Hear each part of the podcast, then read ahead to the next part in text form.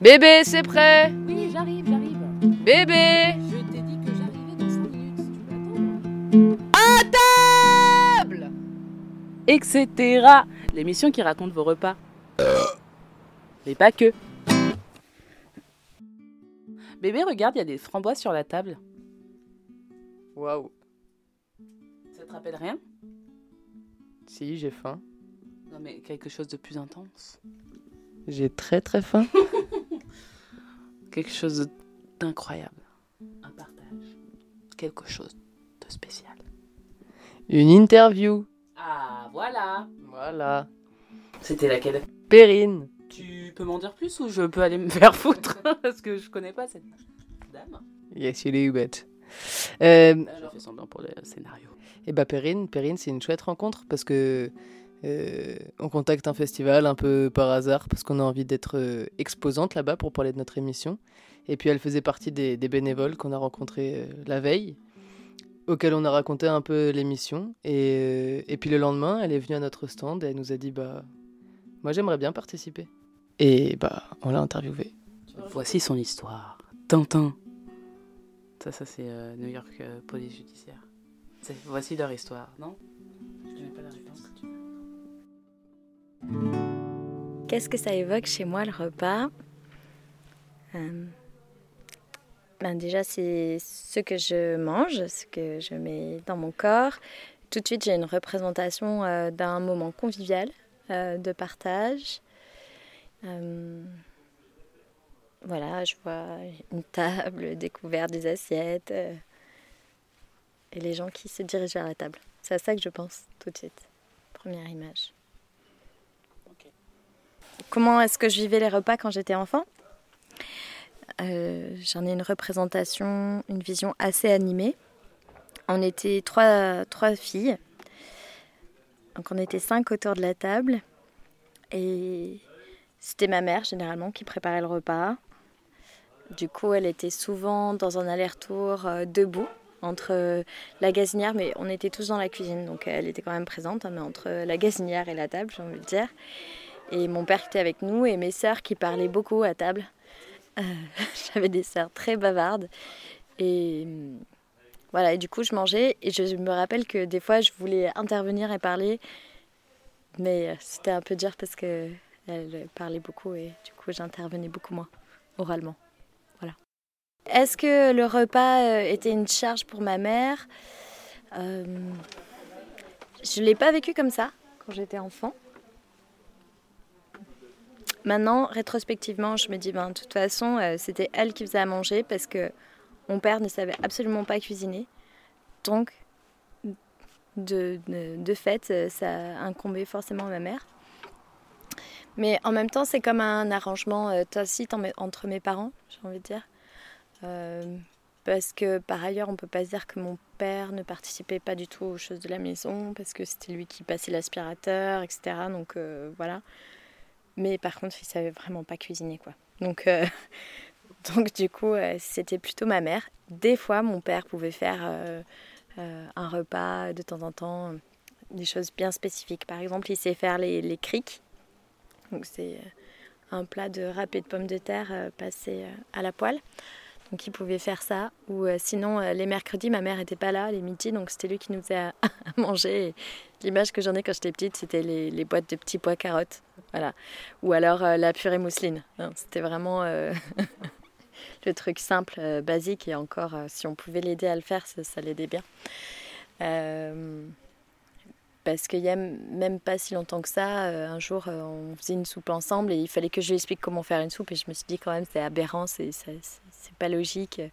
Et s'il voulait, il pourrait, quoi. Euh, c'est- Il y a une espèce de voilà, pour lui, de trucs euh, ou non, ça le dépasse, la nourriture. Euh, Donc ma mère, probablement que elle faisait les repas aussi un peu par obligation, mais il y a des choses qu'elle a toujours aimé cuisiner, qu'elle faisait certainement par plaisir de le faire pour les autres ou pour l'ensemble de la famille. Et puis euh, c'était un peu son univers. On n'avait pas le droit de rentrer euh, trop de trop participer dans la cuisine, quoi. Mm. est-ce que, ma mère cuisinait avec des produits frais? Je dis ça dépend parce que déjà on avait un jardin, donc euh, et mes deux grands-pères avaient un jardin potager, donc on récupérait quand même pas mal de choses aussi des jardins. Et ça c'est important parce que du coup l'été on mangeait les tomates du jardin, on mangeait les haricots du jardin. on avait les asperges du jardin, enfin voilà, on avait quand même pas mal de choses qui, qui venaient du jardin. Et d'un autre côté, après, ma mère, elle s'est mise à travailler. Euh, moi, je devais avoir 7 ans. Et après, elle travaillait à temps plein. Elle arrivait tard le soir. Donc, euh, je pense que c'était juste pas possible aussi d'avoir le temps de cuisiner euh, correctement pour 5. Et, et du coup, c'est certainement aller dans des choses plus simples, avec des produits surgelés. Je me rappelle pas mal de produits surgelés. Et sinon, elle faisait des. En fait, elle faisait aussi des choses très simples. C'est-à-dire, c'était souvent cuit à la vapeur. voilà, pas mais finalement assez équilibré. Euh, et on mangeait euh, aussi euh, un peu de poisson, un peu de viande, mais c'était les midis, c'était pas le soir. Mes parents, c'était pas des gens qui mangeaient beaucoup, donc le soir, c'était souvent des soupes. Beaucoup de soupes quand même. Donc à partir de choses fraîches, pas, pas des soupes achetées, des, choses cuisinées. Voilà. Et puis des, du surgelé. Euh, je me rappelle que après, quand j'étais adolescente, j'ai pu, euh, dans le rapport à l'alimentation, euh, avoir des phases où je me préparais des bananes au chocolat. Mm. le chocolat, c'est venu vraiment comme quelque chose à l'adolescence où, quand j'avais besoin, je m'isolais dans ma chambre, je bouquinais et j'avais du chocolat noir. C'était très important. ça faisait partie de mon équilibre. En même temps, euh, je disais qu'on n'avait jamais cuisiné, mais quand euh, on était chez mes grands-parents, parce qu'on a passé aussi du temps quand même chez mes grands-parents, et donc toujours mes grands-pères faisaient tous les deux un jardin. Ce qui veut dire que quand euh, d'un seul coup il y avait beaucoup de haricots, on participait aussi à préparer les légumes, etc. Donc j'étais pas non plus euh, ou quand je suis arrivée euh, un peu plus tard euh, jeune étudiante, je n'étais pas non plus en train de me dire tiens comment on fait une courgette ou comment on fait des haricots. Je savais quoi. Voilà, je savais un minimum cuisiner. quand on a grandi, ben oui, il fallait qu'on pouvait donner la main pour, pour cuisiner, pour faire des soupes ou des ratatouilles ou ce genre de choses. Mais aussi, il y avait des moments où elle aimait bien être seule dans la cuisine. Je pense que c'était euh, un moyen aussi de s'isoler entre le moment où elle revenait du travail et où on allait tous ensemble à table. Ben, nous, on pouvait faire nos devoirs ou ce genre de choses. Et elle avait son moment à elle dans la cuisine. Et peut-être que c'était aussi une forme d'équilibre euh, intérieur. Quoi. Alors après, moi, comme j'étais la dernière aussi, au bout d'un moment, mes sœurs, elles sont parties. Et puis, hum, moi, j'ai été interne. Alors, euh, c'est particulier parce que du coup, l'alimentation aussi, ça, c'est lié après à, l'internat. Euh, moi, j'ai toujours euh, beaucoup aimé les petits déjeuners. C'était un moment, euh, je me levais tôt quand j'étais enfant et, par la suite. Et ce premier moment-là, ce premier contact avec la journée, ça a toujours été important pour moi. Et quand je suis arrivée au lycée, j'ai bien aimé parce qu'on était interne. Et, et, au petit déjeuner, il y avait des oranges et je pouvais toujours me faire un jus d'orange frais. En fait, il y avait pas mal de choses quoi, à disposition. Du coup, euh, c'était intéressant parce qu'on pouvait envisager aussi de, manger d'autres choses euh, pour le petit déjeuner. Par contre, euh, j'aimais beaucoup moins les repas de midi et du soir à l'internat. C'était bien moins bon que, que quand c'était la cuisine familiale. c'était répétitif aussi. Ça, c'est euh, vraiment euh, quelque chose de, dommage, je trouve. Et puis, c'est pas agréable de manger dans une cantine. Vraiment, je trouve que arriver, être euh, avec des dizaines et des dizaines, voire des centaines de personnes, avec un brouhaha pas possible, se faire son truc là, passer. Et dans les moments aussi avec beaucoup de monde, je n'ai jamais été hyper à l'aise. Donc c'est pas un endroit confortable, je trouve, pour manger une cantine. Voilà. C'était des self-service où on se servait soi-même, mais finalement, euh, on est toujours aussi euh, dans la relation avec l'autre. Et du coup, c'est pas un endroit confortable. Alors que les repas à la maison, euh, avec ma famille, ben, c'était un moment de partage et quelque chose quand même d'agréable, un peu cocon. Et quand on se retrouve à manger en internat, on se dit toujours tiens déjà je me retrouve à quelle table, à manger avec qui. on est dans ce vacarme mais ça n'a rien d'agréable quoi. Donc ça c'est intéressant aussi de, de voir comment finalement il y a aussi tout le cadre autour de ce que l'on mange qui, qui, vient jouer en fait hein, sur l'alimentaire. Après, j'ai été euh, étudiante. Je me suis retrouvée à avoir des appartements toute seule. Et, et euh, c'était compliqué euh, de me faire à manger en étant seule. Je n'étais pas trop motivée. Des fois, j'essayais un peu, mais j'allais beaucoup plus vite dans des choses rapides, simples. Voilà. Alors heureusement, j'avais encore euh, le côté, j'avais encore euh, mes grands-mères et tout ça, je récupérais encore les coulis de tomates, euh, les bocaux quoi. Quand j'ai été étudiante, ce que j'ai aimé beaucoup faire comme plat, c'était un mélange, je faisais des oignons avec des courgettes et des tomates et des crevettes et par-dessus je mettais du riz et je faisais une sorte de curry comme ça. Ça retrouvait un plaisir, mais euh, petit à petit, je l'ai retrouvé. Puis après, j'ai vécu en couple aussi, donc euh, il s'agit après de cuisiner avec euh, les autres et c'est plus intéressant. Parce que c'est un moment de partage. Pour moi, ça a été vraiment associé à des moments de partage. Du coup, voilà.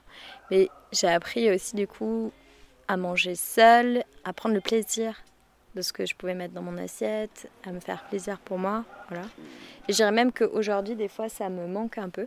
J'ai trois enfants euh, et mon mari. Et du coup, quand on. Puis souvent des woofers ou d'autres personnes. Donc, euh, quand euh, on mange, il y a, y, a, y a de l'agitation en fait. Il y a le fait d'être tous ensemble et on parle, on discute. Et, et du coup, des fois, ça manque d'être juste en présence de qu'est-ce que je mets dans mon corps et d'en prendre conscience. Parce que du coup, je mange sans réaliser que je mange. Voilà. Et je pense que du coup, j'en étais venue en vivant seule quand même à être attentive à ce que je mangeais et, euh, à me faire plaisir. Quoi. Je me rappelle que je pouvais cuisiner euh, des choses toute seule euh, où, où, je me faisais plaisir. Quoi. Voilà. Aujourd'hui aussi, hein, je, je, peux cuisiner en, me faisant plaisir. et en même temps, je dois aussi cuisiner par rapport aux autres, notamment par rapport aux enfants parce qu'ils vont pas apprécier les mêmes choses que nous, ils n'ont pas les mêmes besoins, ou mon mari aussi n'a pas les mêmes besoins. Du coup, euh, il faut trouver quelque chose qui puisse aller euh, un peu euh, pour tout le monde. Thierry cuisine aussi. Hein, on est bien dans une forme d'alternance, je dirais, sur les repas, même si je prends plus en charge les courses, donc euh, qu'est-ce qui va être acheté. Lui s'occupe plus du jardin par contre, donc euh, aussi euh, c'est pas anodin. même si moi je ramasse et je trie, lui il gère le jardin en amont et c'est vraiment du travail aussi. après, quand il y a des woofers aussi, on leur laisse bien les tâches de cuisine, mais pas c'est pas systématique. Voilà, parce que j'aime bien cuisiner, mais évidemment quand euh, je suis fatiguée et qu'il n'y a pas beaucoup de temps, et ben on se dit mince comment... on n'a pas tous les jours envie en fait, ça. J'en ai pas tous les jours envie de cuisiner, ou j'ai pas tous les jours la disponibilité pour cuisiner en fait, surtout ça. Donc euh, ça demande quand même de, de la réflexion et c'est pour ça que c'est bien pour moi aussi de pouvoir dire... Euh, si j'en ai besoin, je sais que je peux dire à Thierry, euh, vas-y, c'est toi qui t'occupes du repas ce soir, et puis voilà quoi. Ou même, euh, en général, on se le dit même pas et ça, ça alterne. Après, souvent, lui, il va faire une cuisine qui va être plutôt une cuisine, ah bah tiens, il n'y a rien à manger, donc je vais faire à manger ce soir. Donc ça va pas être anticipé. Donc ça va être une cuisine qui va être prête, on va dire, dans la demi-heure si, euh, si on a de la cuisine qui est préparée euh, en amont, c'est que c'est moi qui l'ai fait. on va dire ça comme ça. Sur l'anticipation, sur euh, le fait de faire des plats qui vont durer plus longtemps, euh, sur les légumes en général aussi. C'est plus souvent moi qui prépare.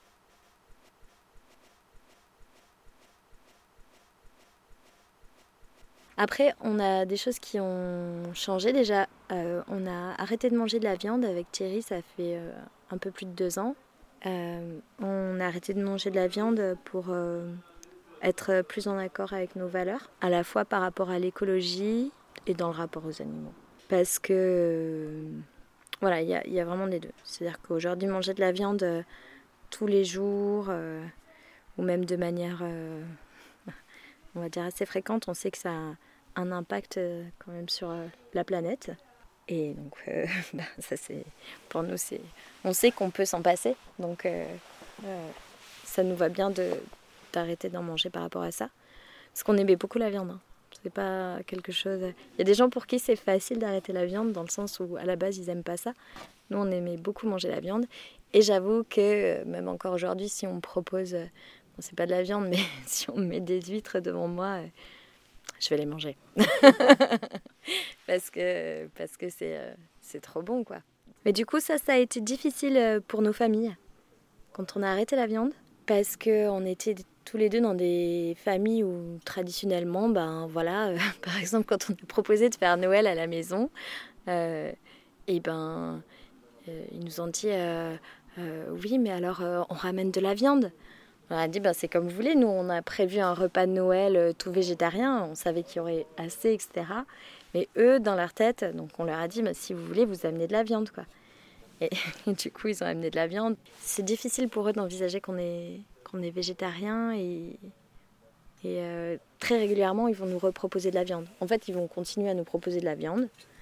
Et du coup, euh, aussi, nous, on a pris le parti de simplement se dire, eh ben, c'est bien, ils continuent comme il faisait avant et c'est juste à nous de ne pas prendre et puis de voilà de, se dire euh, bah, on peut très bien s'en passer voilà. Mais c'est intéressant de voir comment ça vient euh, euh, les perturber. Les enfants eux du coup on, on les laisse libres et ils mangent de la viande du coup quand ils sont à la cantine parce qu'ils mangent à la cantine aussi et quand ils sont chez leurs grands-parents ils font comme ils veulent en fait. Après, pour les enfants, euh, l'alimentation, c'est pas forcément évident. Surtout pour mon fils aîné, mais voilà, on en parlera peut-être euh, par la suite, euh, dans un deuxième temps. Oui, et je disais aussi par rapport aux animaux, parce que on est dans un monde aussi très très spéciste où, où en gros l'être humain est considéré vraiment comme quelque chose qui serait euh, supérieur et on prête pas trop euh, attention aux souffrances euh, des animaux quoi. Et, et, voilà, quand on voit la manière dont sont élevés la plupart des, animaux aujourd'hui en France et comment ça se passe dans les abattoirs, etc., ben c'est si ça nous dérangeait avec Thierry, c'est aussi pour ça qu'on a arrêté de, manger de la viande. alors avant d'arrêter de manger de la viande, on a acheté de la viande à des producteurs euh, locaux qu'on connaît, qui travaillent en bio, dont on connaît euh, les bêtes, etc. Donc on essayait quand même d'aller là-dedans, déjà. On a demandé à Perrine son rapport avec l'alcool. Voici ce qu'elle nous a répondu. J'aime bien. J'aime bien l'alcool. euh, alors, j'avais un grand-père qui avait quelques vignes et euh, euh, chaque automne, en fait, venait la période des vendanges et on se retrouvait tous en famille avec les cousins, cousines, etc. On ramassait le vin et mon grand-père, il écrasait le raisin avec ses pieds et après il faisait son vin. Et c'était une piquette, pas bonne. Mais avant, en fait, il y avait du jus euh, frais de raisin et c'était trop bon. Et donc voilà, donc il y a quelque chose déjà avec le vin qui est en lien aussi avec euh, ben, ce côté où on se retrouve tous, encore une fois, et où c'est festif. Et ma grand-mère, du coup, elle cuisinait pour tout le monde. On, ça faisait des grandes tablées là où on pouvait être une vingtaine et où c'était super, quoi. Euh, voilà. Donc le vin, ça, permet ça aussi, ça permet de se retrouver. On travaille tous ensemble autour du vin et autour d'une vigne. Ça. Et je viens d'un territoire, donc le sud de, l'Ardèche, où il y a, beaucoup de vignes. Euh, et il se trouve que la meilleure amie que j'ai eue quand j'étais au collège, son père faisait un vin qui, euh, à l'époque, était vraiment excellent. Depuis, son domaine a été racheté. Je ne sais pas si je donne le nom, mais en tout cas, voilà, à l'époque, il faisait vraiment un très bon vin. Et donc, euh, moi, j'ai découvert l'alcool à travers ce vin-là. Donc, c'est un peu, euh, c'est un peu du luxe, quoi. et ça aide pas à aimer euh, le, les mauvais vins et les mauvais alcools. Quand on a commencé avec du bon vin. Mais ceci dit, je me suis pris des cuites aussi avec des mauvais alcools quand j'étais jeune. Voilà, il y avait un côté un peu excessif, comme chez beaucoup de jeunes, hein, j'imagine, mais dans nos fêtes euh, d'ados. Et où du coup, euh, bah, on ne buvait pas souvent, hein, je buvais pas la semaine, etc. Chez mes parents, c'était interdit de boire de l'alcool, par exemple, aussi, parce que je sais que c'est pas forcément le cas chez tout le monde, mais moi, euh, un enfant ou quelqu'un qui avait pas 18 ans, il buvait pas d'alcool, quoi. Mais du coup, quand on faisait la fête et qu'on se retrouvait en douce, parfois avec les copains et les copines, ça picolait. hein. On picolait de la bière, on picolait du vin. Des fois d'autres alcools euh, plus, plus forts. euh, et du coup, euh, du coup c'était excessif. Et après, par contre, donc, en gra- grandissant, j'ai et j'aime encore en fait toujours le vin, mais je bois pas tous les jours. J'ai été enceinte plusieurs fois et j'ai allaité derrière à chaque fois pendant à peu près six mois. Donc j'ai fait aussi des gros breaks d'alcool en étant enceinte et, en allaitant. Et c'est intéressant de voir que finalement euh, c'est pas toujours euh, évident d'un point de vue social. Et de voir aussi à quel point après, euh, quand on reboit, ben, on boit un demi-verre et on est pompette. Et comme après, on n'est plus pompette avec un demi-verre, donc on serait habitué à l'alcool quand même de manière insidieuse. Et d'ailleurs, il y a du vin dans le coin. Euh, et il y a des vins bio et des personnes qui ont retrouvé des vieux cépages et qui les remettent en route. Et c'est très intéressant, euh, les vins qui sortent par ici. Perrine nous a raconté l'un de ses meilleurs souvenirs de repas. Ma mère, euh, pendant longtemps, elle me proposait pour mon anniversaire, j'avais le droit de choisir le repas que je voulais. Et donc, euh, c'était encore mieux parce qu'elle me demandait ce que je voulais pour euh, mon anniversaire et elle faisait le plat que je voulais.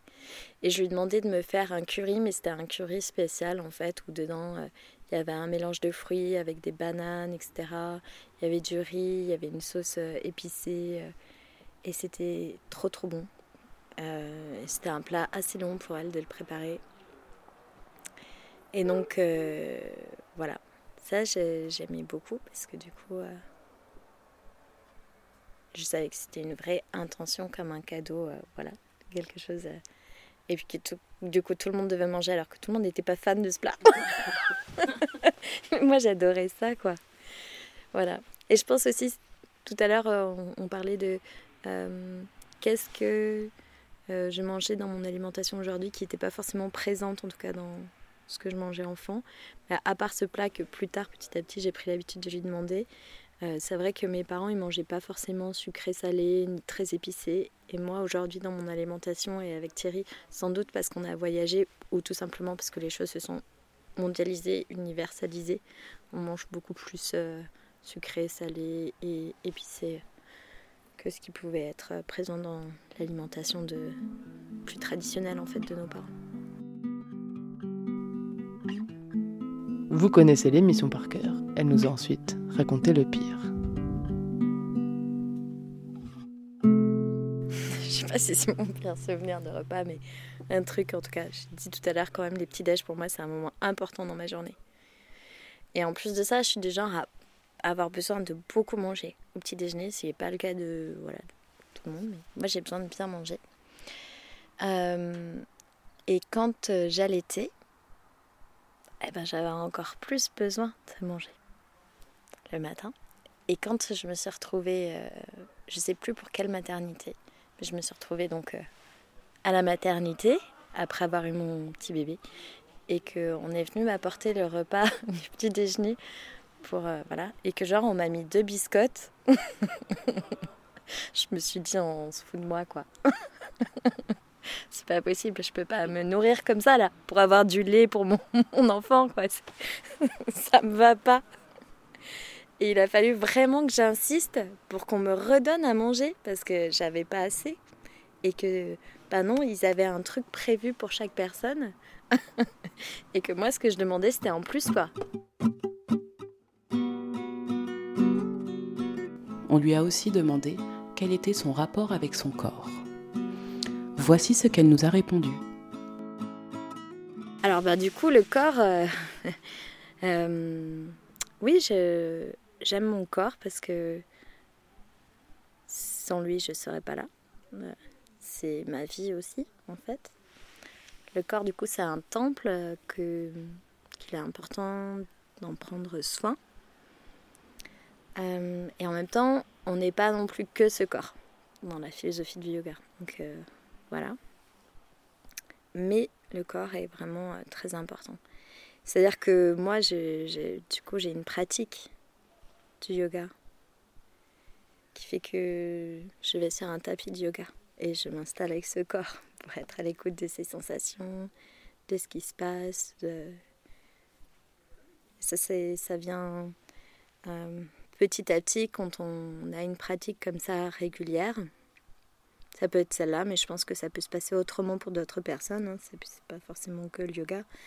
Mais du coup, ça vient influencer les autres domaines de la vie. Tournez la cassette, c'est l'heure de la face B.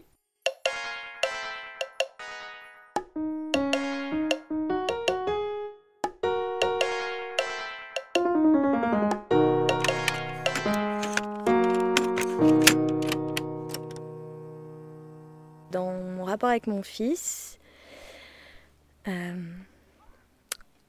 il, a, il a fait ce qu'on appelle une souffrance fétale sur euh, la fin de la grossesse. C'est-à-dire c'est comme une grève de la faim euh, pendant à peu près un mois, sauf que c'est pas qu'il a décidé de plus manger, c'est qu'il y avait un problème au niveau des, trompes et de par là où devaient passer en fait les aliments pour lui qui était insuffisante et du coup il était sous-nourri quoi. Vraiment et donc petit à petit en fait il allait vers euh, vers sa fin on peut dire. Euh, et les médecins s'en étaient pas rendus compte. Et c'est du coup euh, euh, Émile est né le, le jour où il était prévu de naître. Mais parce que ce jour-là ils font toujours une visite de contrôle pour vérifier que tout va bien. Et quand je suis arrivée à l'hôpital ben du coup ils m'ont dit on va vous garder parce que son cœur est en train de chuter et ça va pas du tout. Voilà, il faut que vous accouchiez maintenant. Euh, donc c'est particulier. Euh, donc il est accouché, euh, enfin j'ai accouché. Je dis il est accouché parce que c'est lui aussi du coup qui a, subi ce- cet accouchement-là. Euh, un peu dans la précipitation, l'urgence et dans quelque chose de forcé où il avait pratiquement plus de force. Il est venu, il avait le poids et la taille d'un prématuré en étant né à terme. Et il était vivant et magnifique, et c'était mon fils, et c'était génial, et il était sur moi, et c'était super. Mais il avait été en souffrance, et euh, après j'ai eu un bébé qui a hurlé, euh, comme peu de bébés hurlent pendant autant de temps, en fait. Euh, pendant des semaines et des semaines, du coup, voilà, il était vraiment euh, dans, dans la dans l'extériorisation en fait d'une souffrance euh, réelle euh, vécue. Et puis dans le, rap- le rapport à l'alimentation, au début j'ai dû alla- l'allaiter jusqu'à 24 fois par jour, donc c'est-à-dire toutes les heures. il se nourrissait qu'un tout petit peu à la fois et puis il avait plus trop de force donc après hop comme un préma en fait mais il a récupéré comme ça petit à petit mais du coup pour moi ça a été aussi euh, quelque chose de particulier où j'étais vraiment euh, très très très fatiguée et où c'était dur quoi Et du coup, c'était dur émotionnellement euh, de savoir qu'il avait fait cette souffrance fétale parce qu'on a beau se dire qu'on va pas culpabiliser, on culpabilise quand même. Du coup, il était sur mon sein avec une maman qui était probablement en train de culpabiliser de ce qui s'était passé, même si voilà. Euh, et, euh, et pour le père aussi, c'était difficile. Donc, je dirais que émotionnellement, c'était quelque chose d'assez imbriqué pour lui à la nourriture.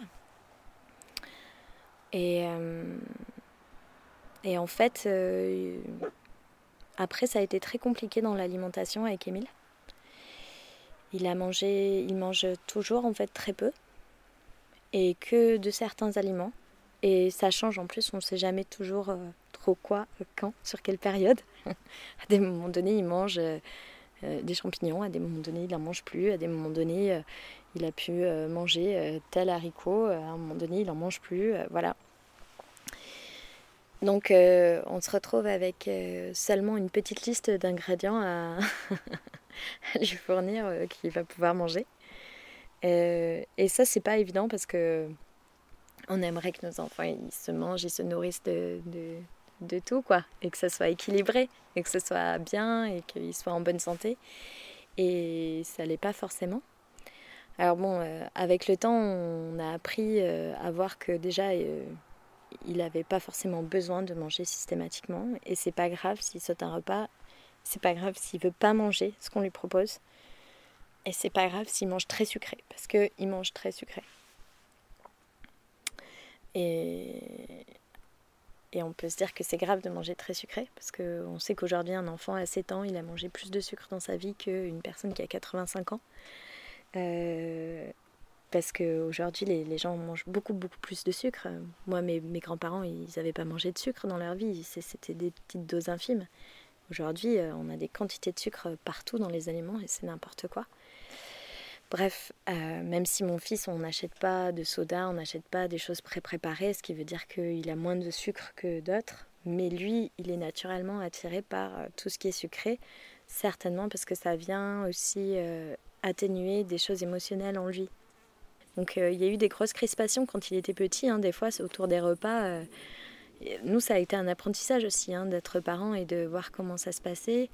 Et Émile tombait souvent malade et euh, à un moment donné, il a fait vraiment des énormes angines et je me rappelle avoir été à l'hôpital et que et qu'on m'engueulait parce que il était trop trop mince et que c'était pas normal et qu'il fallait que je nourrisse mieux mon enfant et que comment je m'y prenais, etc. Alors que je me galérais en fait déjà et, en fait souvent euh, les médecins sont dans un rapport très culpabilisant vis-à-vis des parents, je trouve, sur l'alimentation des enfants. Et on dit aussi beaucoup trop, euh, voilà, il faut manger comme ci, il faut manger comme ça, il faut manger comme ci et comme ça. Et en fait, euh, c'est pas toujours possible et c'est plus complexe que ça. Donc euh, je pense qu'un enfant, euh, quand il n'est pas prêt à manger d'un aliment, en fait, aujourd'hui, hein, rétrospectivement, je me dis ben, peut-être qu'on n'aurait pas dû aussi, on, l'a probablement braqué là où on n'aurait pas dû. Euh, et, je me dis qu'il faut au contraire lui dire ok, pas de souci, ben, tu y reviendras peut-être plus tard, et puis le laisser manger ce qu'il a envie et ce qu'il a besoin. parce que, parce que ça s'exprime comme ça et peut-être qu'après il y reviendra quoi. Donc aujourd'hui, on le laisse beaucoup plus libre euh, dans son alimentation, même si on va toujours lui proposer de goûter un peu, on le laisse quand même euh, beaucoup plus libre.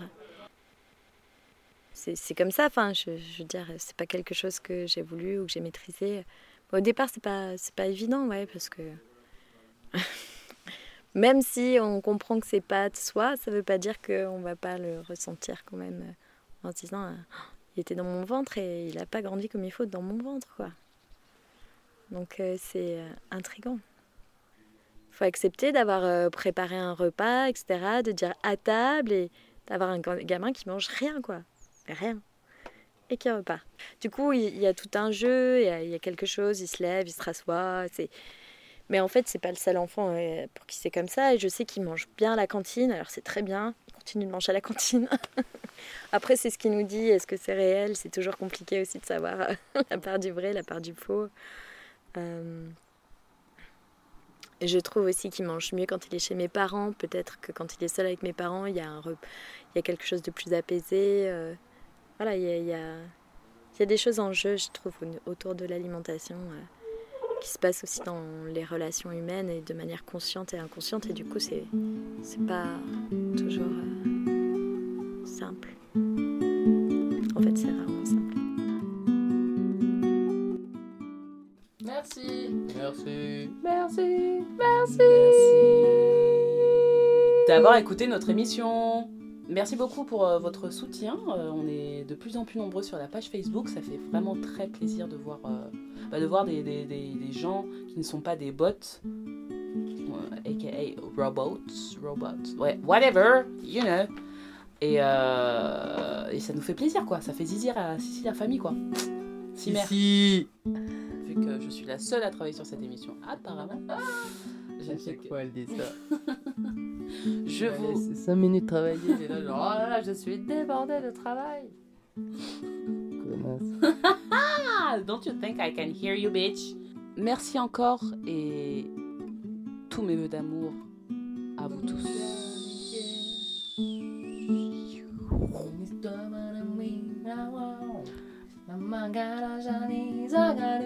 Encore des chansons C'est de. C'est pour toi, Elisabeth. Ça, ce sera coupé au montage. Oh hein. non On met toujours une musique à la fin. On met toujours une musique à la fin. On peut garder Céline Dion. On peut garder Céline Dion. Ou on peut mettre du gros booba sa mère.